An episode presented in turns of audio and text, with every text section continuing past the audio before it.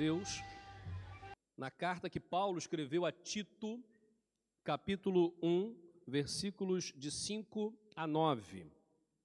Tito, capítulo 1, versículos de 5 a 9. Uh, a carta que Paulo escreveu a Tito é uma carta muito pequenina, não é? São três capítulos pequenos, onde na semana passada e, e hoje estudamos também aqui na escola bíblica. Eu queria mesmo encorajar a todos que puderem né, a vir às 10 horas, de 10 às 11, 10 às 10 e 50, na verdade, temos o estudo bíblico. E tem sido muito bom podermos aprofundar esse conhecimento da palavra. E depois, então, na mensagem, nós sempre procuramos pregar a palavra de Deus no mesmo livro, ou no mesmo, mesmo contexto que estudamos na escola bíblica para aprofundarmos. E durante a semana, e agora, graças a Deus, essa semana os pequenos grupos já retornam. Amém, muito bom. Então, essa semana os pequenos grupos já retornam aos encontros e no pequeno grupo nós falamos acerca do que vamos pregar agora. Porque muitas vezes na pregação aqui, o, o pastor fala, né, ou, ou a pessoa que está aqui a pregar fala, e quem está sentado só recebe, não tem como falar, não tem como perguntar. E durante a semana, nos pequenos grupos, nós podemos falar, nós podemos partilhar e aplicar isso à nossa vida prática. E convidar amigos e trazer amigos que nós amamos para que estejam conosco. Porque quem transforma o coração não somos nós. Quem transforma o coração de um ser humano é quem? É Deus, é o Espírito Santo de Deus. Então é o Espírito que convence do pecado, da justiça e do juízo. Então é Ele que faz a obra, nós somos instrumentos, ferramentas de Deus. Então vamos dessa forma ler a palavra de Deus. Então, Tito, capítulo 1, versículos de 5 a 9. Diz assim a palavra do nosso Deus: Por esta causa te deixei em Creta, para que pusesses em ordem as coisas restantes, bem como em cada cidade constituísses presbíteros conforme te prescrevi. Alguém que seja irrepreensível, marido de uma só mulher, que tenha filhos crentes e não são acusados de dissolução, nem são insubordinados.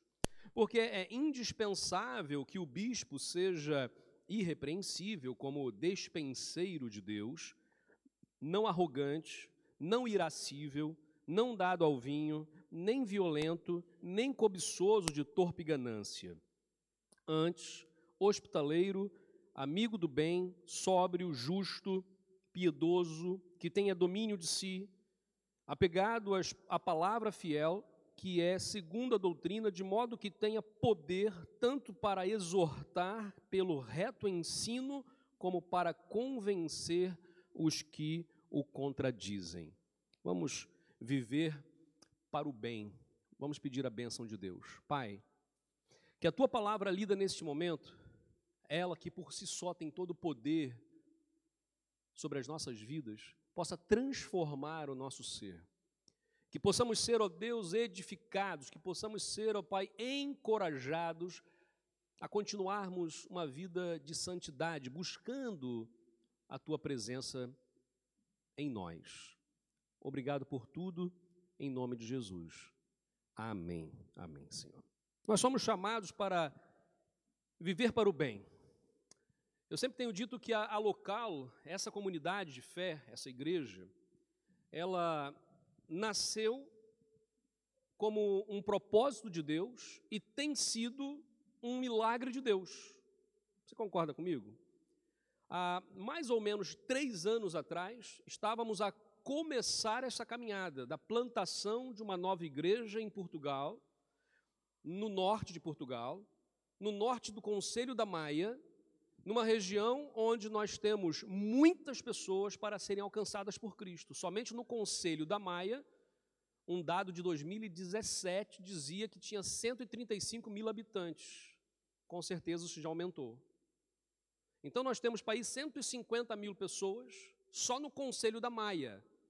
Mas quem aqui hoje vive fora do Conselho da Maia? Só levanta a mão assim para termos uma noção. Então temos gente de Vila Nova de Gaia, temos gente da região de Matozinhos, temos gente de Póvoa de Varzim, temos gente de Vila do Conde, temos gente de Braga.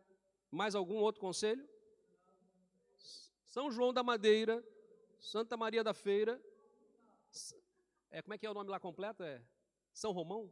São Romão do Coronado, mais nova família agora lá. Na, na, na. Então você vai perceber que quantas pessoas nós temos para alcançar para falar do amor de Jesus? É muita gente. É muita gente. Dizem que só na região da cidade, da grande cidade do Porto, que envolve 18, 17 conselhos, tem para ir 2, 2 milhões. 2 milhões de pessoas. Isso também dados antigos, ou seja, hoje se calhar são mais. Só que quando a gente fala em números muito grandes, fica tudo muito impessoal. Ah, temos milhares de pessoas para alcançar. É verdade. Mas na tua esfera de relacionamento, quem são essas pessoas? Essas pessoas têm nome. Essas pessoas têm uma morada. Têm um contribuinte. Essas pessoas têm vida. Essas pessoas têm família. Essas pessoas têm problemas. Essas pessoas têm virtudes.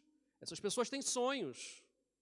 Então, quando falamos do amor de Jesus, estamos a falar de pessoalidade, ou seja, o evangelho é pessoal.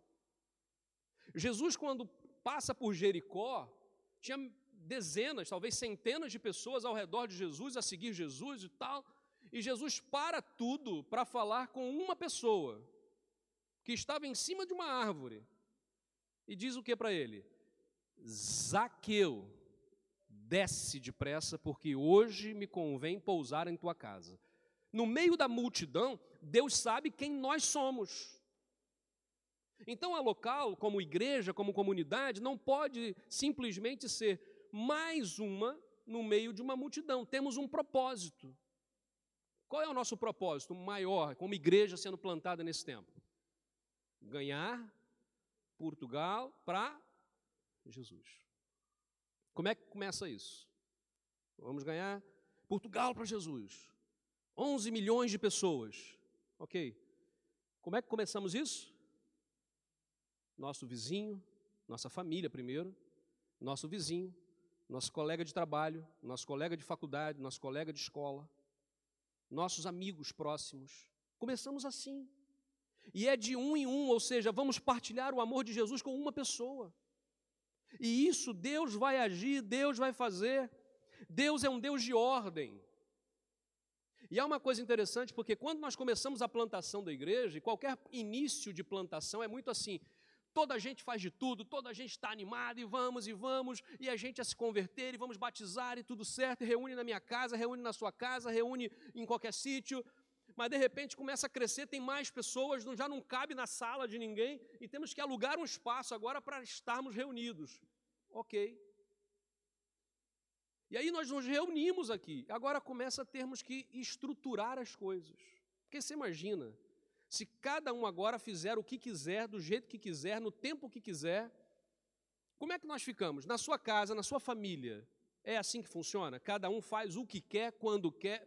tem gente que funciona assim, né? Mas eu acho que não funciona muito bem, porque se não tiver uma ordem, as coisas não vão para frente. Numa casa temos que saber quem é que faz o quê. Quem faz o quê? Porque se toda a gente fizer, dá problema, mas se ninguém fizer, também dá problema. Então na igreja não é diferente, somos família, amém. Mas como é que funcionamos? Então, quando Paulo escreve para Tito. Tito estava agora na igreja, um desafio dele, e hoje na escola bíblica ah, o Léo falou aqui, né? Tito teve que organizar uma igreja muito difícil. Qual foi a igreja que ele organizou muito difícil? Organizou assim, pôs em ordem, que era muito difícil. Quem estava no estudo bíblico aqui, fala aí. Antes de Creta. Agora que ele escreveu em Creta. Corinto. Então a igreja de Corinto era uma igreja difícil. E o Tito já havia estado lá, já havia ajudado a pôr em ordem. Agora, ele está em Creta. Creta, que era uma cidade difícil, aliás, uma ilha, né? uma ilhazinha, mas é uma cidade complexa, complicada. Qual era uma marca que se tinha lá? As pessoas eram o quê? Mentirosas. Uma marca da, da, dos cretenses eram mentirosos. Por que, que eles eram mentirosos e enganadores? Porque a principal divindade que eles adoravam era Zeus, um deus do Olimpo que era conhecido por enganar as pessoas. Ele fingia-se de alguma coisa para poder alcançar outra. E todos aqueles, então, cretenses também eram mentirosos. A igreja nasce e as pessoas agora vamos adorar a Jesus, vamos adorar o nosso Deus. Ok, mas ainda eram mentirosos, ainda eram complicados. E cada um na igreja queria fazer o que quisesse. Paulo escreve então e fala assim: como é que ele diz aqui? Por esta causa te deixei em Creta, para que pusesses em ordem as coisas restantes, bem como em cada cidade constituísses presbíteros, conforme te prescrevi. O que Paulo está dizendo aqui é: Tito, eu tenho uma missão para a tua vida, mais uma, não é fácil. Uma cidade inteira de mentirosos e uma igreja que nasce agora para ir contra essa cultura da mentira, contra essa coisa do cada um fazer o que quer, põe em ordem. Porque tem, tem há pessoas hoje, ainda hoje, que acreditam que a igreja, quando começa a pôr em ordem as coisas, a igreja está se tornar muito burocrática. Não é? Claro que a igreja não pode se tornar burocrática, enrijecer as coisas tal, de tal forma que ninguém mais possa fazer nada. Mas se não houver uma ordem, ou seja, quem é que faz o quê, quem é responsável pelo quê, a quem eu respondo ou quem eu não falo, como é que nós vamos para frente? Então, a exemplo do que Paulo escreveu para Tito, nós agora começamos a olhar para nós. Três anos se passaram, seis meses quase com pandemia e tal, ainda lá no início, depois um início de encontro, Deus foi abençoando e hoje estamos aqui. Mas vamos parar por aqui? O que, que nós queremos ser? Queremos ser uma igreja com mil, dois mil membros aqui, e obviamente vamos ter que alugar um armazém dez vezes maior que esse? Ou queremos olhar para outras cidades ao norte, para o interior e plantar novas igrejas, para que o evangelho possa crescer de forma sadia, possa crescer de forma relacional? Precisamos plantar novas igrejas. Ah, cuidado, calma, pastor, porque nós só temos três anos. A média missiológica diz que para Portugal, em média, dez anos para que a igreja possa estar mesmo sólida. Ok. Mas uma igreja que já não nasce com o coração missionário, não é igreja. Então nós já precisamos olhar com um olhar missionário de amor de Deus para outras regiões. Quando falamos aqui, temos vários conselhos aqui representados. Em alguns conselhos aqui, não há uma igreja, ou há poucas igrejas. Se nós juntarmos todas as denominações evangélicas do país, vamos descobrir que Portugal ainda é um país não alcançado. E isso precisa estar muito claro para a nossa vida. Porque às vezes nós olhamos para nós, para nossa casa, ah, está tão bom aqui, está muito bom aqui, deixa do jeito que está. Gente, não é assim, a Bíblia não funciona assim. A história da igreja não funciona assim. É, há uma máxima no futebol que diz que, como é que é? Em, em, em, equipa ou time que não que está ganhando, né? Não se mexe. Isso é mentira. Porque se uma equipa começa a ganhar, ganhar, ganhar, os outros começam a perceber o jeito como se joga, a estratégia, e logo se cria uma contra-ação para que aquela equipa não ganhe mais. Então a equipa que está a ganhar precisa mexer para que continue a ganhar. Então nós não podemos nos acomodar. Ah, está tão bom, ah, é tão gostoso. Ah, ah, igual pequeno grupo, né? Quando a gente começa a mexer na questão da multiplicação, ai, pastor, mas é tão bom, quer dizer que toda semana agora eu não vou estar mais junto com meu irmão, não sei o quê. Não, não vai. Você pode estar num café, você pode chamar a pessoa para almoçar na tua casa, né? Pronto, fica a dica. Depois eu passo meu telefone para quem não tem, né? Mas pronto, mas se eu não multiplico, a minha sala não cabe mais gente, o meu amigo não vai vir e eu não cumpro a minha missão de falar do amor de Jesus a quem ainda não conhece. Se eu acho que está muito bom do jeito que está, para a gente falar as mesmas histórias para as mesmas pessoas toda semana, gente, é muito chato. Eu fico pensando, às vezes, eu conversei com um missionário que está hoje em Madrid, e ele falando que é, ele é uma pessoa muito difícil. Então, assim, ele falando: olha, eu sou o mais chato e mais difícil que se tem. E se eu não fosse crente, eu acho que eu não iria na igreja, porque as pessoas são muito chatas, muitas vezes, as programações são chatas, os encontros e tal. Eu não iria. Então eu fico sempre a pensar com a cabeça de alguém assim, para poder tentar fazer alguma coisa que comunique, que as pessoas venham. E eu falei, rapaz, eu também sou chato igual você, ou pior. Porque eu fico a mesma, porque nós somos assim, nós somos críticos, nós somos chatos. Então, quando a gente começa a perceber, se nós não estivermos a segurar as cordas, as nossas mãos vão estar livres para fazer outras coisas. Se a nossa boca não estiver cheia do louvor e da adoração e do ensino, a nossa boca vai ser usada por Satanás para falar mal de tudo que acontece, porque há falhas em todo lugar. Então, quando nós abrimos a nossa boca, que sejam palavras de bênção, palavras de ensino ou de exortação com autoridade, como Paulo vai ensinar aqui a Tito. É interessante aqui que a primeira coisa que para viver para o bem, e é essa ideia aqui de uma igreja, nós crentes em Jesus, é vivermos para o bem, é que tudo tem que começar pelo tipo de liderança. E ele vai dizer assim, né, que uh, põe em ordem as coisas.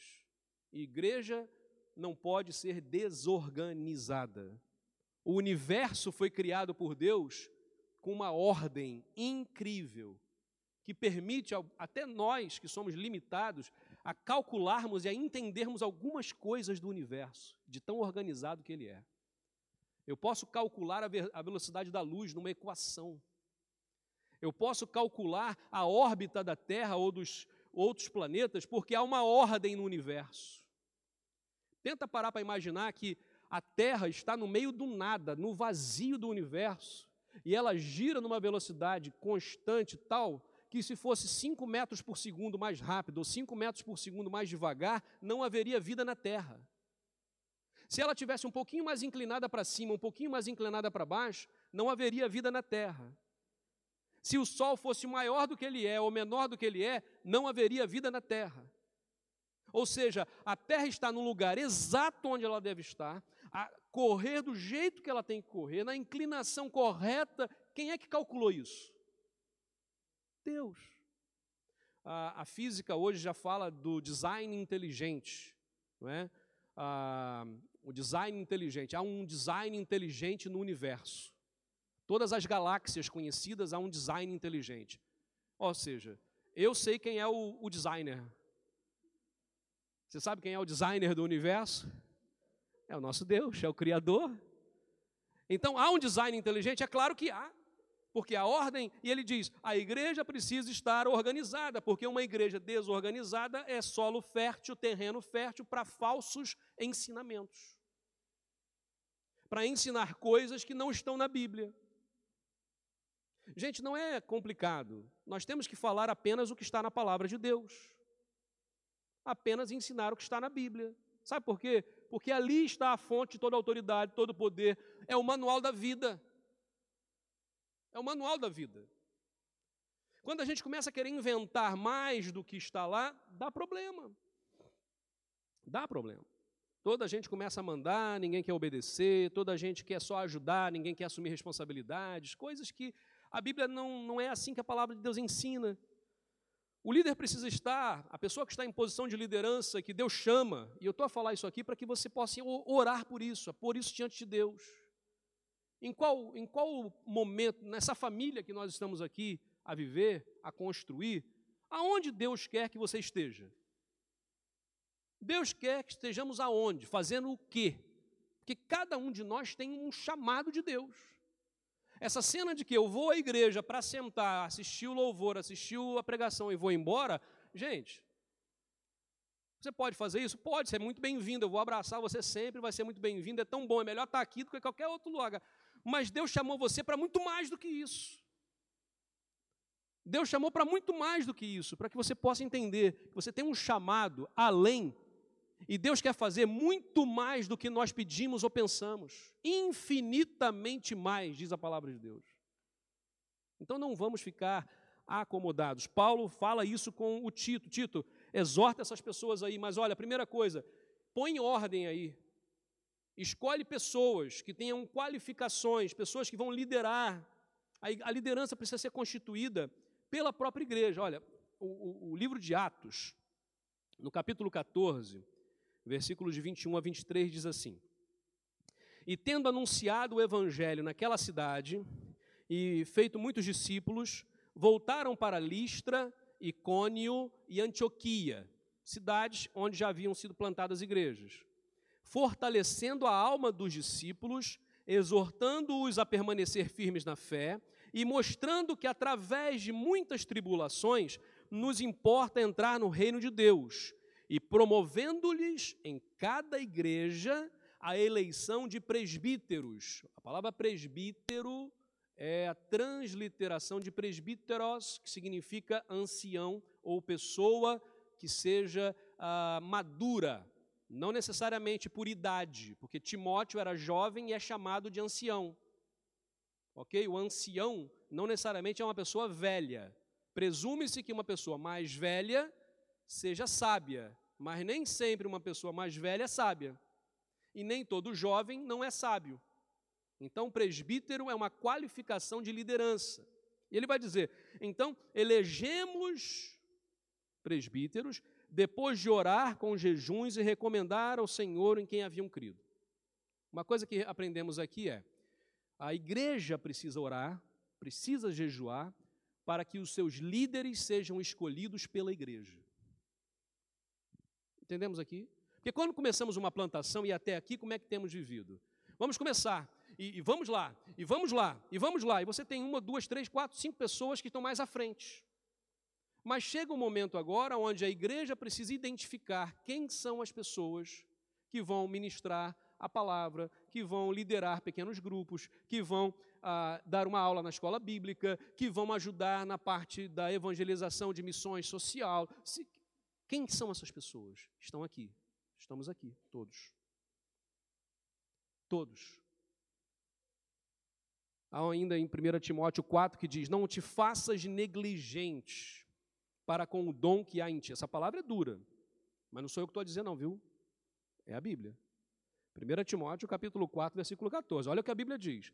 Não te faças negligente para com o dom que há em ti, o qual te foi concedido mediante profecia, com a imposição de mãos do presbitério. O que está dizendo aqui? Está dizendo aqui, gente, é que nós recebemos capacitações de Deus, cada um de nós diferentes. O que Deus deu a mim, talvez não deu ao Joaquim. O que deu ao Joaquim, não deu ao João. O que Deus deu ao Marcelo, não deu para Priscila, deu para Priscila, não deu para Marcelo.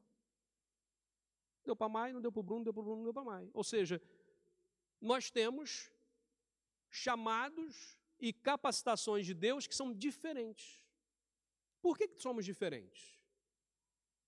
Porque quando estamos juntos, somos mais fortes. Se todos fossem iguais, seríamos fracos. Há um princípio na genética, e você sabe disso. Na minha família, por exemplo, é é, são famílias muito grandes, numerosas. Né? Já falei aqui, meu, meu, meu avô, pai, pai, do meu pai, teve 12 filhos. O avô da minha, pai da minha mãe teve 11 filhos. A minha tia-avó teve 24 filhos. A outra teve 20 filhos. Então, minha família é dessa cena, né? Assim, e acabou que nessa cena toda, primos casaram-se com primas. Não foram muitos casos, mas temos alguns casos na família de primos com primas. E os filhos, não todos, mas alguns, tiveram alguns pequenos defeitos genéticos, enfermidades genéticas. Por quê? Porque quanto mais parecido é o ADN, maior a probabilidade de dar problema. Por isso que lá no, na lei era proibido que irmão casasse com irmã, que pai casasse com filha, que filha casasse com pai, etc. E tal. É por isso que os egípcios tinham uma média de idade naquela época de 25, 30 anos de idade, porque eles casavam entre família. E a genética é fraca. Qual é uma genética forte? A prole forte é aquela que a genética é diferente. Quanto mais diferentes nós formos geneticamente, mais forte é a prole. O que significa, gente? Que quanto mais diferentes nós formos como pessoas, indivíduos, nesse, nessa família, mais forte podemos ser como igreja. Sermos diferentes causa problemas também. Por que causa problema? Porque nós somos pecadores e nós temos a ideia de que todos têm que ser iguais. Quem tem mais de um filho aqui? Levanta a mão. São, são iguais? Em, em coro, por favor. São iguais? Não. Não somos iguais. Pode ter 20, 24 filhos que a minha avó teve, minha, minha tia-avó. É óbvio que nenhum deles era igual ao outro. Pode ter um mais parecido, ter mais afinidade, pá, mas não são iguais. E nós somos diferentes. Entretanto, há uma ordem. Há uma ordem. E a Bíblia fala sobre isso.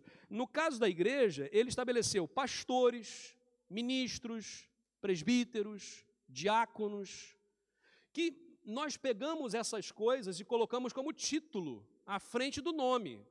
Então eu sou o pastor João Luiz, o, o missionário João Melo, eu sou o, o, o diácono João. Gente, Deus não está nem aí para títulos. Títulos não levam ninguém para o céu. A gente estratifica na igreja muitas vezes por títulos. Alguém já me perguntou, mais de uma pessoa, mas vamos ter diáconos na local?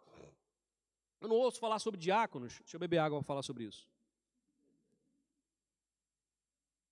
Essa caneca aqui é bonitinha, né? Meu irmão que me deu no casamento dele. Diáconos. Diácono é título? Ou diácono é uma função? Olha só que interessante. É, eu sou pastor há mais de 20 anos. E muitas vezes eu vi pessoas que pegaram esse título e, em vez de servirem, de serem servos e escravos, que é o que diz a palavra, diáconos, puseram-se num patamar acima, como se fossem superiores ou tivessem uma espiritualidade maior, ou pior ainda, como se fossem donos da igreja. Por isso que eu não estou minimamente preocupado se vamos ou não vamos ter diáconos ordenados, porque nós já temos diáconos aqui. Você não precisa ter título para servir.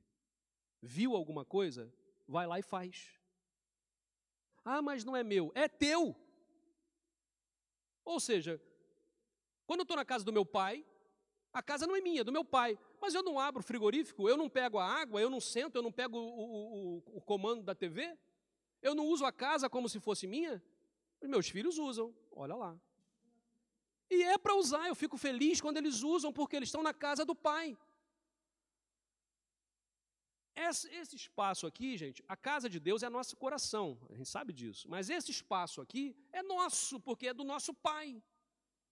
Então, se houver uma cadeira fora do sítio, pode pôr no lugar, não vai ter problema. Ninguém vai brigar contigo. Ninguém vai estar com aquela régua de madeira na mão, vai assim, então, não pode. Não pode, pode servir. Sabe por quê? Porque nós estamos aqui juntos. Então, quando falamos essa questão, gente, não é que nós estamos a viver em desordem. Vai chegar o momento em que nós vamos precisar organizar essas questões, ou seja, olha, esse, esse, esse grupo de irmãos serão os diáconos por esse ano, por exemplo, para poder servirem nessa área específica, nessa área específica. Mas não significa isso um título sobre ele que ninguém mais vai poder tirar, vitalício. Mas significa que a igreja reconhece nessa pessoa a função do diácono. A, pessoa, a igreja reconhece naquela pessoa a função de um pastor, ou a função de um ministro de alguma área. Então, a liderança precisa ser pautada na palavra de Deus. A outra questão que vemos é que há qualidades aqui. Ele vai dizer assim, no versículos 6 a 8. Alguém que seja irrepreensível, marido de uma só mulher, que tenha filhos crentes, que não são acusados de dissolução, nem são insubordinados, porque é indispensável que o bispo seja irrepreensível como despenseiro de Deus. Vamos falar da despenseiro. Não arrogante, não irascível, não dado ao vinho, nem violento, nem cobiçoso de torpe ganância, antes hospitaleiro, amigo do bem, sóbrio, justo, piedoso, que tenha domínio de si. Aí você fala: Meu Deus do céu, então vamos todo mundo embora. Porque quem é aqui que consegue cumprir tudo isso? 100%. Ainda bem que ninguém levantou a mão, senão estava em maus lençóis aqui, porque era uma pergunta retórica, mas uma pergunta séria. Quem de nós consegue cumprir tudo isso a 100%? Marido de uma só mulher? Espero que sim. Olha lá. Irrepreensível. Quem de nós aqui é 100% irrepreensível? Gente, por melhores pessoas que sejamos, por mais honestos, por mais respeitadores, em algum momento nós somos repreensíveis. Porque pensamos o que não devíamos, porque falamos o que não devíamos, porque fizemos o que não devíamos, ou não falamos o que devíamos, ou não fizemos o que devíamos, né? ou, ou, é, ou seja, por ação ou por negligência, seremos é, repreensíveis. A outra coisa, que tenha filhos crentes, que não são acusados de dissolução. E aqui é interessante porque não é que o pecado dos filhos serão imputados aos pais, porque a Bíblia já fala sobre isso. Mas, até certa idade, os pais têm o domínio sobre seus filhos. A partir de alguma idade, não há mais. E nós vamos ser legalistas a dizer, ah, então quando fizerem 18 anos está feito. Não é a idade civil, ou seja, não é isso que ele está a dizer, mas nós precisamos ensinar os nossos filhos a fazer aquilo que nós não fazemos. É isso? Hã? Não. Como é que nós ensinamos os filhos? Através de quê? Do exemplo. Há uma frase que diz assim que as nossas atitudes falam tão alto que as nossas palavras sequer são ouvidas. Ou seja, nós podemos falar o que quisermos, mas são as nossas atitudes que serão observadas. Então eu posso chegar e dizer, ah, tem que fazer isso, isso, isso, isso. Já contei a história aqui do meu amigo Marcos, né? A, Milena, que já casou agora esse ano, é, ano passado, olha, está ficando velho, né? A Milena, quando era pequenininha, nós estávamos a visitá-los e na hora de ir embora falamos assim, ah, vamos, vamos embora. Aí ele, ah, então eu vou descer para abrir o portão da garagem. Eu, ok. E a filha, a Milena, disse, ah, eu, eu posso ir também, pai? E, e ele, não, não, não pode ir porque está descalça. Ela só faz isso. Olha para o pé dele. E ele estava descalço. E ele vai lá, calça o chinelo. Pode agora, agora pode. Porque ele só teve autoridade quando ele disse o que fazia. Porque quando a gente diz o que não faz, nós não temos autoridade. Não é só com filho, não. É com qualquer coisa. No trabalho, na igreja, aonde estamos. Então, assim, ele vai dizer isso, olha, ah, não são insubordinados. A palavra insubordinado é o que está fora da formação. Quem aqui, é, é, como é que fala, na tropa, quem foi para a tropa? Só para ter uma noção aqui. Serviu ao exército, sei lá, manda as forças. Pronto. Há uma coisa Há uma coisa que normalmente na área militar se faz é o que? A formação. Não é isso? Fica um soldado atrás do outro. Um soldado atrás do outro. E alguns até mais maus passam assim, ó. Se tiver alguém desalinhado, leva um, né? Então tem que estar, tá, quando olha da frente assim, vê se apenas um, porque estão todos alinhados. A palavra insubordinado é exatamente usada para aquela pessoa que está fora de forma, não forma física, né? mas fora de forma no sentido de que está noutra direção, não está a prestar atenção. É igual quando está numa sala de aula e, em vez de estar a acompanhar a aula, estamos ali a ver reels, estamos a ver pequenos vídeos. Não que alguém esteja a fazer isso nesse momento. E é interessante achar que quem está aqui à frente não vê quem faz e quem não faz. Nós passamos por essa cena, é verdade, estamos fora de forma. O que ele está dizer é: não sejam insubordinados, não sejam fora de forma, sejam um só, tenham um só propósito. Um só propósito. E aí ele vai dizer: é indispensável que o bispo seja irrepreensível como dispenseiro de Deus. A palavra despenseiro vem de despensa. O que, que nós guardamos na dispensa? O que, que nós guardamos naquele armário? O que, que tem lá? Os mantimentos. São os alimentos que estão lá. Então a pessoa que cuida da dispensa é o despenseiro. Ele está dizendo assim: porque é indispensável que o bispo, A palavra bispo, do grego episcopos, significa supervisor, aquela pessoa que enxerga um pouquinho mais alto, ou seja, que tem a visão do todo, que está em posição de liderança. Ele vai dizer que o bispo seja irrepreensível como dispenseiro de Deus. O que que tem na dispensa de Deus? O que, que tem numa dispensa? Mantimentos, alimentos. O que, que tem na dispensa de Deus? Mantimentos, alimentos, só que espirituais. Qual é a palavra? O, o que, que é? Ah, já, já falei a resposta. O, o, qual é, qual é a. O que, que nós ensinamos? Qual é o alimento que nós entregamos às pessoas? Devemos entregar às pessoas? A palavra de Deus, a Bíblia.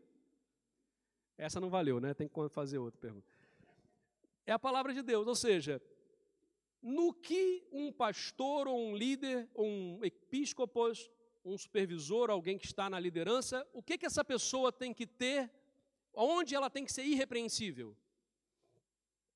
No ensino da palavra de Deus.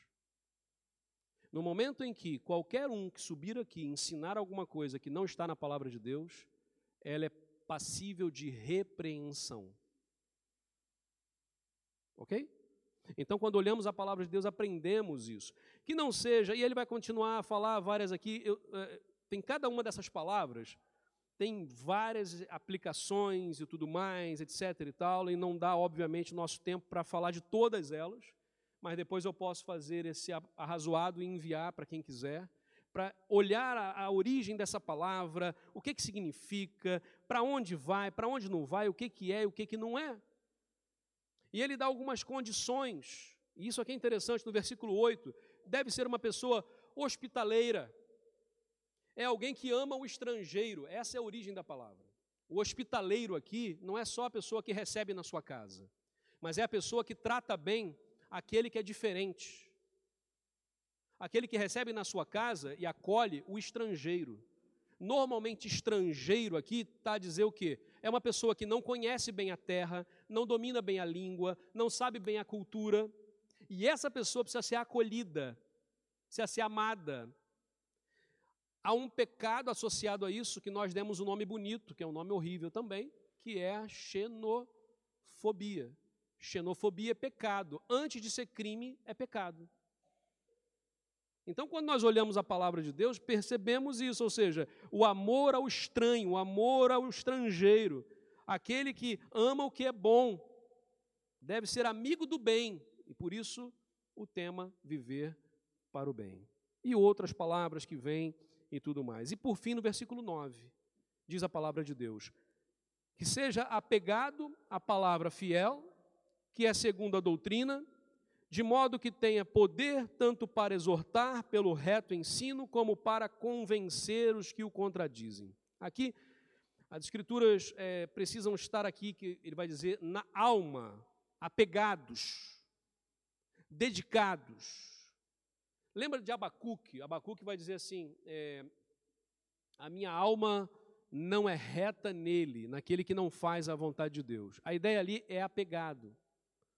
A palavra fé é uma palavra abstrata para nós, em português. É uma palavra abstrata. Como é que nós falamos fé. Se eu pedir assim, desenhe, faça um desenho sobre fé. Cada um vai talvez desenhar uma coisa. Um vai desenhar um rio com paz, dizer eu tenho fé. Outro vai desenhar, sei, mas fé é abstrato. Agora pensa numa época em que eles não tinham ainda o pensamento abstrato desenvolvido, era só concreto. Como uma criança. Uma criança, se você fala abstratamente, ela não vai talvez perceber, tem que dar um exemplo concreto. Como é que nós, como é que lá no Antigo Testamento era falado sobre fé? O que, que era fé? Como é que eles representavam fé, concretamente? A fé em Deus, como é que era isso? Fé era estar junto. Basicamente era estar junto. Então, ter fé em Deus era estar junto de Deus. Por isso que a gente fala de estar na presença de Deus. Imagina, eu tenho fé que essa estante existe. Por quê? eu toquei, eu estou junto, eu percebo. Nós não conheceremos a Deus se nós não estivermos perto. Como é que eu estou perto de Deus? Através da Sua palavra, Ele já revelou isso.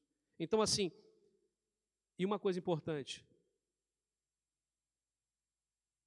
Paulo vai dizer em 1 Coríntios capítulo 11, versículo 1, nós somos as cartas Aliás, ele vai dizer: sede meus imitadores, porque eu sou de Cristo.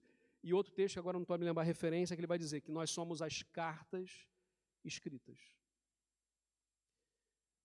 Como é que as pessoas vão conhecer a Deus?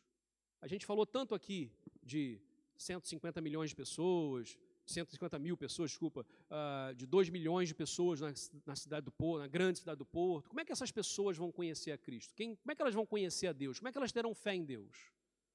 Ah, elas têm que ler a Bíblia. Aí a minha pergunta agora, eu não vou dar resposta antes. Como essas pessoas vão ler a Bíblia? Qual é a primeira leitura da Bíblia que essas pessoas vão fazer? A nossa vida. Tinha um. Lá na, na cidade do Rio de Janeiro, né, tem os comboios que cortam a cidade. E o Marcelo vai lembrar desse, não sei se ele conheceu esse vendedor especificamente, era um vendedor ambulante que vendia de tudo para casa, né? desde costura, lixa de unha para mulher, é, tudo isso. Ele, ele, ele entrava na, na, no comboio, abria assim, o, o, ele tinha um tipo um casaco comprido, ele abria assim e falava assim, é que é? é Gilete aço inoxidável, pau de laranjeira, lixa de unha, não sei o que, não sei o que. Ele tinha tudo dentro daquele, daquele casaco. Marcelo lembrou dele. Por que, que é engraçado isso? Porque essa pessoa entrava, começava a falar sobre aquilo tudo e ela tinha o quê? Qual é o, propósito dela? Vender. Essa pessoa se comunicava com as pessoas que estavam ao redor dela? Comunicava. Hoje, nós vamos falar para essas pessoas que Jesus Cristo é o Senhor. Nós temos que ser com esse ambulante que abre a vida, não é o casaco, mas a vida, e diz assim: eu sou filho de Deus. E essa pessoa pode ter duas reações. Uma é, está de brincadeira comigo. Ou essa pessoa pode falar, ah, agora percebi o que é. Por que tu és assim? Qual é a reação que as pessoas têm quando nós falamos do amor de Jesus? E eu não estou aqui para criticar ninguém. Porque talvez em alguns momentos da nossa vida as pessoas fizeram a primeira reação e nós ficamos ofendidos. Talvez as pessoas fizeram a segunda reação e nós não fizemos mais nada além disso. Então que seja para nós uma lição do tipo que a minha vida possa as pessoas possam ler a minha vida, mesmo com os erros de ortografia, mesmo com os erros de semântica, mesmo com os meus erros, essa pessoa possa ver Jesus na minha vida. Que as pessoas possam ver Jesus na nossa vida. Ao ponto de quando nós abrimos a boca para falar, elas vão dizer assim: Ah, eu quero conhecer também esse Deus. Ah, agora faz sentido. E a Bíblia vai dizer exatamente sobre isso. De modo que tenha poder para exortar pelo ensino reto e para convencer os que, se, os que o contradizem. Os opositores sempre, sempre vão existir, mas o Senhor Jesus nos dá autoridade para continuar. Os crentes em Jesus só precisam buscar viver o bem. Vamos buscar a palavra de Deus, vamos viver o que é correto, vamos falar no momento certo, mas que as pessoas vão primeiramente ler é a nossa vida. Então, que menos legalismo, menos blá blá blá e mais vida e vida com Deus.